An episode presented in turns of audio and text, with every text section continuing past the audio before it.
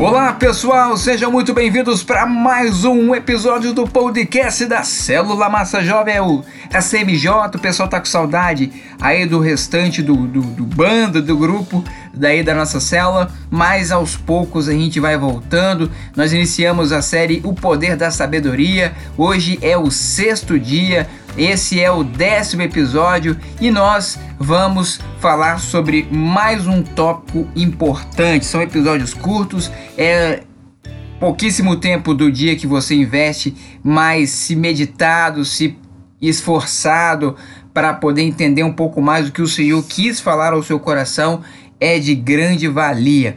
E eu quero falar hoje, ah, principalmente você que compartilha é, os nossos episódios, divulga esse projeto aos seus amigos. A gente tem um, um, uma gratidão muito grande a todos vocês, tá bom? Vamos falar sobre a sabedoria conquistada ao longo dos anos. Pessoal, a gente vive em tempos que todos se consideram inteligentes, sábios, conhecedores de tudo e donos da verdade, né? E, e, as pessoas agem assim, mesmo a Bíblia nos alertando de forma veemente sobre não nos considerarmos sábios aos nossos próprios olhos. Vivemos em uma geração que se esqueceu de honrar aqueles que peregrinaram por mais tempo que nós nessa terra e tem muito a nos ensinar. Pessoas jovens tendem a ser impetuosas e obstinadas, mas não rejeite as palavras e ensinamentos que vêm de pessoas idosas e mais experientes. Eles já viveram mais, conhecem mais e entendem melhor que qualquer um o que se passa nessa terra. Então aproveite a oportunidade de aprender com aqueles que viveram antes de nós.